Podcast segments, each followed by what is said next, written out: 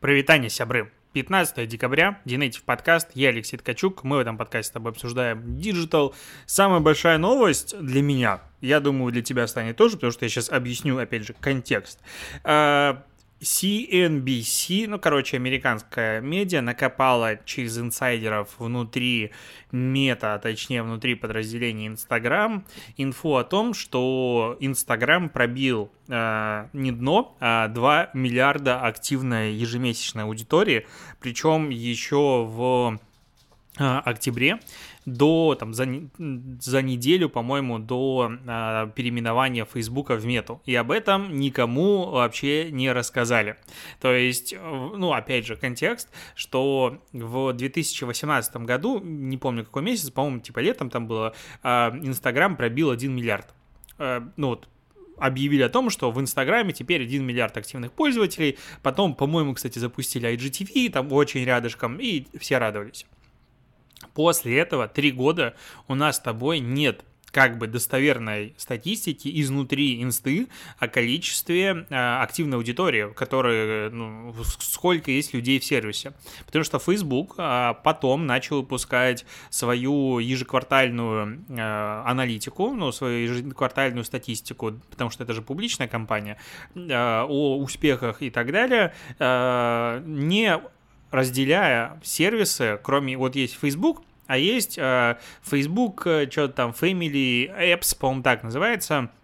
Ну, короче, семья приложений Facebook, куда входит еще и Oculus, куда входит еще и WhatsApp, ну и, короче, возможно, какие-то другие... А, мессенджер.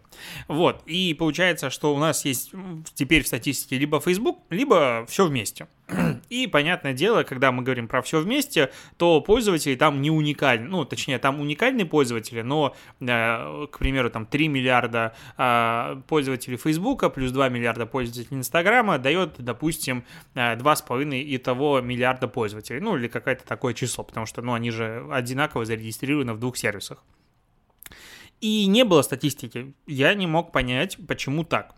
А журналисты, вот, которые накопали, связывают это с тем, что э, Инстаграм не хочет раскрывать количество активных пользователей, потому что э, не хочет привлекать чрезмерное внимание властей, которые так обвиняют Мета в том, что сильно влияют на людей и так далее.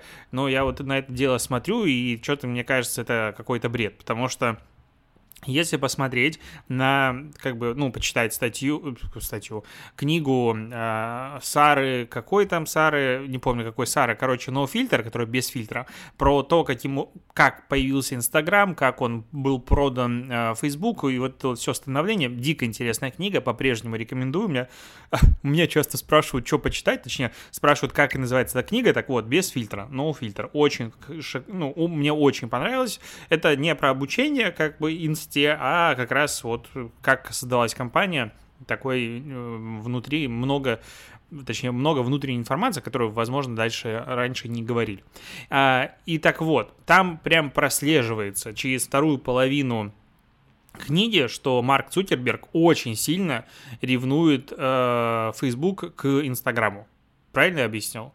Ну да, смысл в том, что э, Марк прям сильно ревнует успехом э, инсты. Он там один раз пришел что-то поздравить команду, когда они как раз-таки что-то там сделали, короче, э, и все и больше он там не появляется, никак не участвует, и да, в какой-то момент даже отключил интеграцию вот этого отображения, что это фотография из Инстаграм, которая репостится в Facebook, для того, чтобы, типа, меньше давать, условно, трафика. То есть он хочет, чтобы Facebook был главным, продуктом компании, остальные просто успешными и, ну, как бы в тени своего большого папы.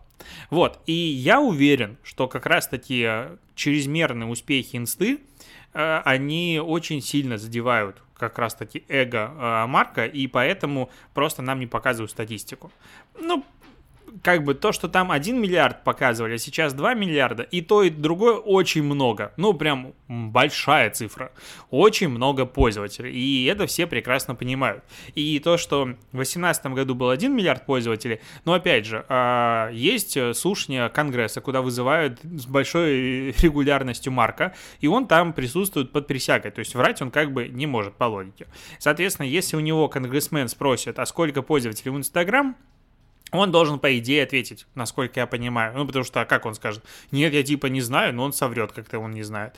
Ну, то есть скажут, хорошо, вы узнаете к следующему разу, скажите. Ну, то есть в целом, если был бы запрос, узнали бы. Поэтому тут исключительно ревность. Это просто показывает, э, возможно, ну, как бы самая большая корпорация, обладающая наибольшим количеством данных, ну или одна из там, нескольких в мире, а в ее главе стоит вот такой человек. А, это, к слову, знаешь, на таком а, часто ну, не мифе, а мнение, что у нас вот есть big tech, большие корпорации, диджитальные и все остальное, и там святые люди, которые хотят просто мир во всем мире, и чтобы всем было хорошо. Ни хрена подобного. Там такие же люди, и просто представить, что один человек может влиять на решение там, э, и контент половины мира, вот это вот как раз уже становится страшно. Так, э, ну это я немножечко, на мой взгляд, объяснил контекст. И у нас получается, что Инстаграм 2 миллиарда активных пользователей еще в октябре, то есть сейчас опять же уже прошло там 2 месяца, уже больше. И что, что из соседей? Есть ТикТок, который в, когда, короче, тоже в конце этого года рассказал о том, что у них 1 миллиард, примерно там тоже в сентябре было, 1 миллиард э, активной аудитории. Но, опять же, надо понимать, что с одной стороны, Инстаграма нет в Китае, а с другой стороны, ТикТока нет в Индии. И если мне память не изменяет, а, когда Индия заблокировала все китайские приложения, ну там большое их количество, то у ТикТока в Индии было что-то около 400 миллионов пользователей. Ну, короче, какая-то безумное абсолютно значение. Или 200, или 400. Мне кажется, или 400. И тогда это очень сильно их отбросило назад по именно объему аудитории, по массе аудитории. Они уже миллиард бы пробили давно. Но только сейчас его достигли. У Инстаграма 2 миллиарда. И очевидно, что ТикТок получил свою аудиторию намного быстрее, чем Инстаграм. Но опять же, а, когда зарождался Инстаграм, это было, ну, было очень давно, ну, как бы, если вспомнить. Мы тут недавно 11-летие инсты отмечали. И количество и пользователей, и приложений, и смартфонов тогда было на другом уровне. И на мой взгляд, сейчас достичь миллиарда а, пользователей легче. Ну, то есть конкуренция выше, но при этом людей в принципе в интернете принципиально больше, и мы легче ставим там приложения и все остальное. Есть для этого, по крайней мере, э, все инструменты для распространения. Поэтому некорректно сравнивать, что типа TikTok самый успешный, быстрее всего сделал. Есть очень большая поправка все-таки на время. А, еще я, конечно, заметил, что люди, которые пишут статьи, часто, ну, опять же, э, не сильно разбираются в вопросе, поэтому, а, ну, допустим, я на VC читаю статью о том, что у Инстаграма 2 миллиарда активных пользователей. Что такое, знаешь, активный пользователь? Вот что это за цифра активные пользователи? Это МАУ, ну, то есть ежемесячно активный пользователь. Эта цифра здесь называется называется, но это просто активные пользователи. А внизу написано, что а, в, в, э, в октябре в отчете за третий квартал Facebook рассказала о 1 миллиарде 930 миллионах активных пользователей. То есть из этой статьи, ну вот если у тебя есть глаза, ты читаешь первый абзац, у Инстаграма 2 миллиарда активных пользователей, а внизу у Фейсбука 1,93 миллиарда активных пользователей, то есть у Фейсбука как бы меньше. Но опять же, если почитать первый источник, и если пойти посмотреть, чего как бы вряд, ли кто-то будет делать сильно, отчетность Фейсбука, то оказывается, что Инстаграм это 2 миллиарда МАУ, а у Фейсбука это 1,93 миллиарда DAO. То есть месячная и дневная аудитория. А это прям сильно большая разница. У Фейсбука для сравнения ежемесячная активная аудитория почти 3 миллиарда, там 2,93, по-моему ну, есть разница. Очень прям большая разница. Я ощущение, знаешь, вот что я там как бы разоблачитель. Ну нет, просто ты читаешь материал и такой, ага, ну, когда ты в чем-то чуть-чуть разбираешься, ты начинаешь видеть э, как бы те детали, которые в других отраслях там, наверное, ты не сильно видишь. И поэтому у меня постоянно бешенство внутреннее, когда я читаю а, медиа про маркетинг, а, про бизнес, когда чего-то касается отрасли, в которой я вот ну, как бы шарю чуть-чуть, там всегда нахожу ошибки. И вот в этот момент начинаешь понимать, что, скорее всего, и в других отраслях тоже есть ошибки, потому что, ну, как будто бы это либо непрофильные специалисты это пишут, либо там ошибки, но, опять же, их много, а, либо там, типа, им все равно, они не понимают разницы. И, наверное, там в статьях про какой-нибудь какие-то болезни и все остальное, еще их не меньше. И вот когда начинаешь потом думать, что когда ты ищешь какую-нибудь болезнь, а я в Твиттере вычитал, что а, когда ты вот ищешь э, симптомы какой-то болезни, то побежда... тут побеждает болезнь, у которой просто лучше а, поисковая оптимизация. Вот, э, ну, на английском шутка была лучше. И ты, значит, понимаешь, что там вообще написано какой-то адский бред, и, э, конечно, заниматься самолечением, ну, вообще не стоит. А статистика появилась, что количество поисковых запросов, как контролировать сотрудников на дому, увеличилось на 1705% в апреле этого года и на 652 в мае. Опять же, непонятно, что это год году или относительно друг друга, ну, потому что, как бы, а зачем? Просто красивое число, и нам этого хватит цифра а, Растет очень сильно спрос на мониторинг, и я тут читаю, какие есть программы для того, чтобы следить за удаленными сотрудниками, и мне прям как-то не по себе становится. То есть есть работодатели, которые контролируют программы для слежки за нажатиями клавиш, мониторят общение в рабочее время в соцсетях и изменения на экране или следят через, камер, через камеры в компьютерных за своими сотрудниками. А, допустим, там в какой-то, каких-то компаниях есть история о том, что а, мониторинг считает, сколько работы выполнено на за насколько хорошо, но это как бы, ну, вроде бы звучит пока нормально. А у, э, допустим, некоторых сотрудников а, искусственный интеллект через камеру следит, если работник за рабочим местом, а, и чтобы отойти от компьютера, надо нажать кнопку перерыв, объяснять, куда ты идешь и так далее. Я вот на это дело смотрю и как-то я бы этого не хотел. То есть, с одной стороны, я понимаю, что когда у тебя, допустим, не 5 человек работает, а 105 или 205 или 20 тысяч человек, то как-то их контролировать, ну, надо на удаленке. А, потому что, ну, все-таки в офисе, ну, люди хотя бы сидят, и ты их как бы видишь. Ты видишь, во сколько они пришли, во сколько они ушли и так далее. Но, блин, поесть же за рабочим местом для меня просто святая обязанность ну, священное. То есть я, я обязан это сделать. Ну, как-то в смысле. Я прихожу и, ну, вот я сажусь за комп, я пью кофе и что-то, ну, как бы доедаю. Я всегда совмещаю. Я всегда думаю, надо как бы разделить вот завтрак, типа позавтракал, отвлекся от всего, а потом пошел работать. Фиг там, типа, а зачем, если можно совместить? Вот такой вот э, странный опыт. И в офисах я всегда так же делал. Приходил, там, кроссанг какой-нибудь ел. Наверное, кого-то раздражало, ну, вот такой вот я. И как только начинаешь думать, что тебя так могут контролировать, становится не по себе.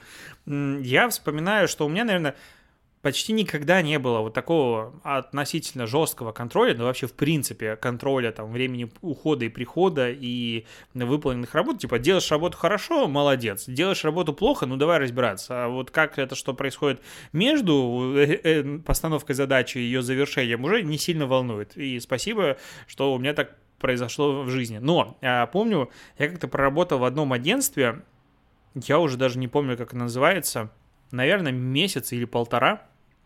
Да, по-моему, так. Я туда устроился еще как э, менеджер отдела продаж. И с... причем я, получается, это на заре прям моей э, э, карьеры. Я хотел найти работу СММщиком, но как-то пришлось работать в продажах. Э, и параллельно я делал не только презентации, то есть я был не менеджером отдела продаж, по сути, руководителем отдела без отдела, делал презентации, которые должны а, в том числе продавать, и при этом я еще разрабатывал стратегии по SMM, ну как стратегия. Ну, в общем, коммерческие предложения, потому что у меня была в этом какая-то экспертиза. И вот какая-то странная работа была, но не про меня, а про вот как бы что что происходило. И там у руководителя был странный загон, что ты должен был прийти и отметиться, типа, вот что ты начал рабочий день и закончил рабочий день. Это можно было сделать только через внутренний софт а, и только через Wi-Fi. И там, если ты, типа, опаздывал больше, чем на 5 минут, то там это высчитывалось каждая минута как 10, короче, какая-то дичь, и вот если ты там опаздывал каждый день, допустим, приходя в офис минут на 10-15, то у тебя там нормальный такой минус к зарплате прилетал. Я вспомню, Вспоминаю, там офис был типа на 14 этаже, лифтов, как обычно, не хватает, потому что ну какой-то старый бизнес-центр. Ты туда поднимаешься, летишь просто как конь к кабинету, чтобы как можно быстрее, ну, авторизироваться, что ты, вот, ну, ты в онлайне. И это было очень неприятный опыт. Ну, как-то, мне кажется, в диджитале это можно по-другому решать. И я вот вспоминаю то время, и мне сейчас как будто бы стало опять не по себе. Это было не круто. А, идем с тобой дальше. Тут появилась новость, что TikTok обучит медиа-агентство измерять ценность размещения рекламы у себя на платформе. И это звучит как максимально логично, с одной стороны. То есть, ну, как бы, ну, очевидно, что большая платформа должна учить э, с собой работать. Ну, она в этом заинтересована. Чем лучше люди понимают ее инструментарий, тем лучше они им работают, тем эффективнее реклама, тем больше туда денег заносят. Как бы все тут а, максимально логично. А, с другой стороны, возможно, это значит а, то, что сам интерфейс рекламного кабинета и вот этого всего, оно не слишком наглядное и прозрачное. То есть, как бы, опять же, тут а, есть много... М- критики о возможностях таргетинга, работе с конверсиями в ТикТоке, ну, это читая статью, и, короче, что-то что там не, не, не всем рекламодателям нравится, как работает э, таргетинг в ТикТоке. Я вот думаю, что если с ним как бы все хорошо, то тут уже проблема как раз-таки в интерфейсной истории, и, значит, э, можно пересматривать, как, э, насколько хорошо люди понимают вообще, как работать с платформой. Ну и обучение, конечно, тоже, на мой взгляд, очень важная штука. А, странный законопроект, просто как бы пался на глаза, на составе в правительстве вновь предложили снять запрет на продажу пива пива и вообще слабоалкогольных напитков на АЗС, чтобы поддержать э, пострадавшую отрасль, а, которому сейчас как бы грустно, и сдержать рост цен на топливо. Вообще не понимает, ну, опять же, я не экономист, но я тут э, приезжал в марте в Беларусь, и, ну, я не был дома там два или три года на заправках. Я зашел на первую заправку, и увидел просто алкомаркет, ну, буквально. То есть там алкоголя на заправке было больше, чем всего остального вместе взятого. И этого не понял. И вот мне кажется, что когда у нас у всех есть проблемы с пьяными водителями, продавать алкоголь на заправке, ну, это прям, ну, такое. Вот честно, ну, такое. А, и почему вообще АЗС пострадавшая отрасль? Опять же, да, это не digital, но хочется обсудить, почему АЗС пострадавшая отрасль, тоже вообще не понимаю, потому что ну, что-то как будто бы меньше ездить мы не стали. То есть кафешки, ну, типа, да, а это, ну нет. Тем более, опять же, как продажа пива на заправке поможет э, самой заправке. В городе и так хватает, э, где как бы купить алкоголь. Ну, прям вообще недостатка с этим нет. За городом, ну, возможно, там и не надо продавать на заправках, потому что непонятно, когда и где будет человек, купивший алкоголь, выпивать. Ну, такое себе. Вернемся к рекламе. А, так, Сбер. Сбербанк, а почему Сбербанк, если это же Сбер? В статье написано Сбербанк.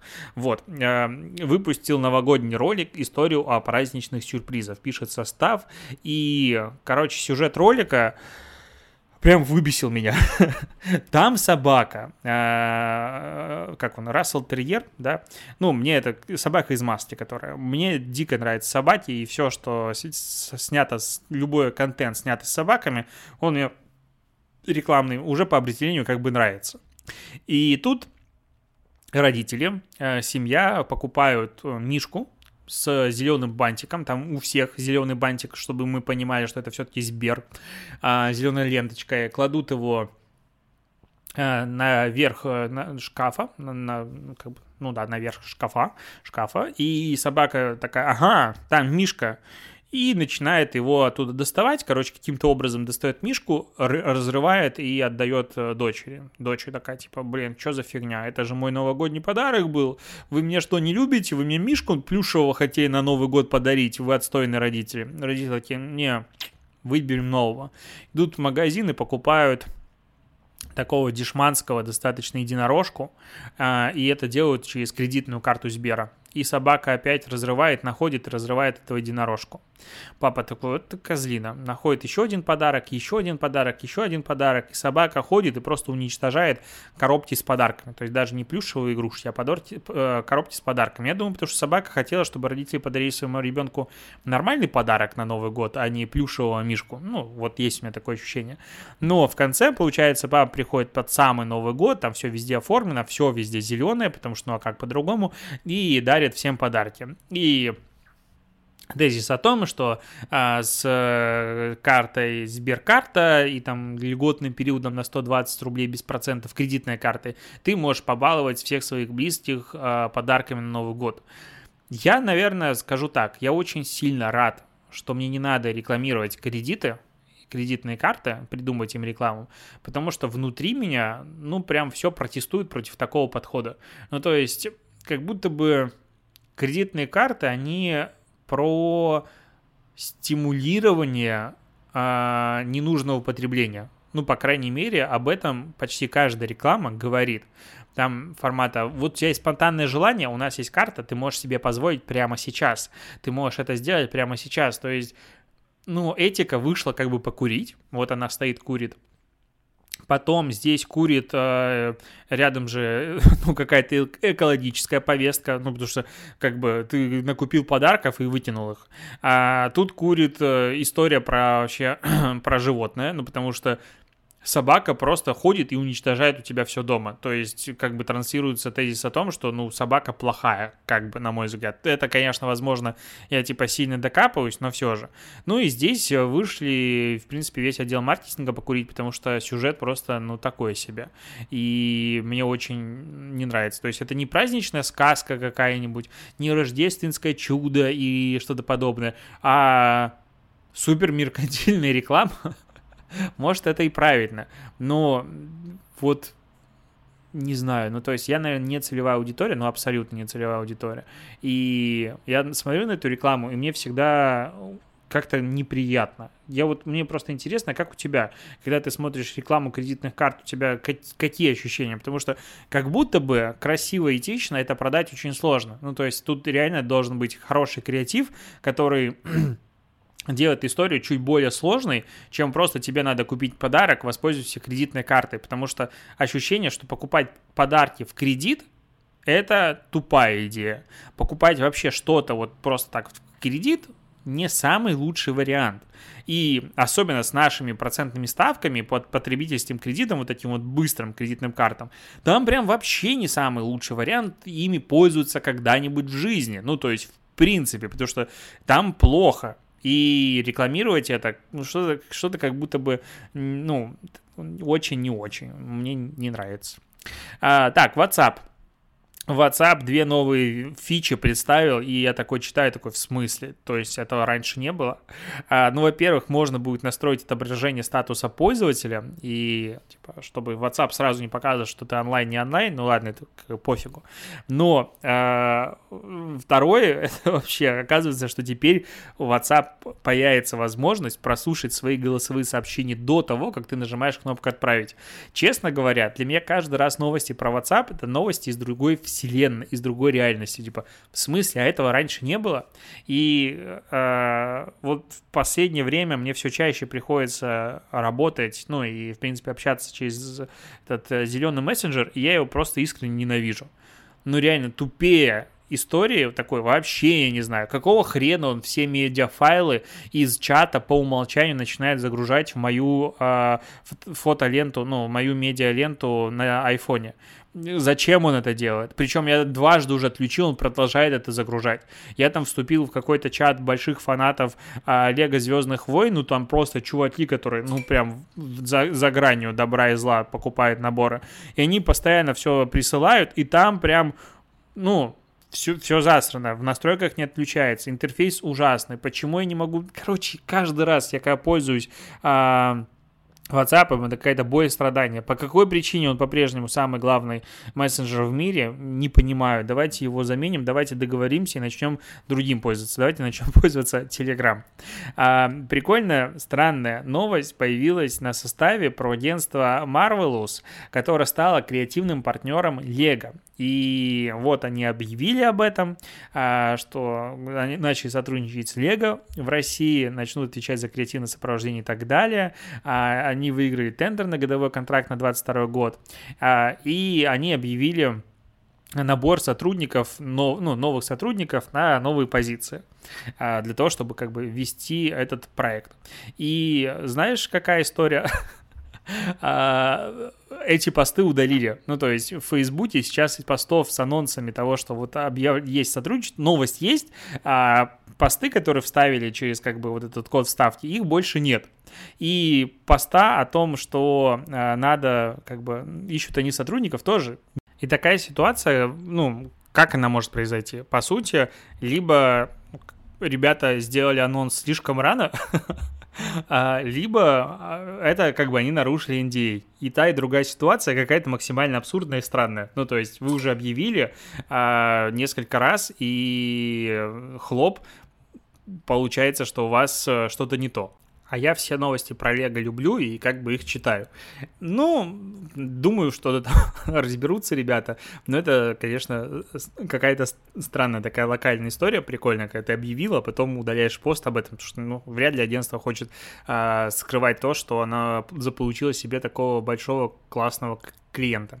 И, и вообще, знаешь, с другой стороны подумал, что по моему опыту, худший вариант, который вот может привести к старту проекта, когда есть новый проект, и на него собирается новая команда людей, которые не работали в агентстве.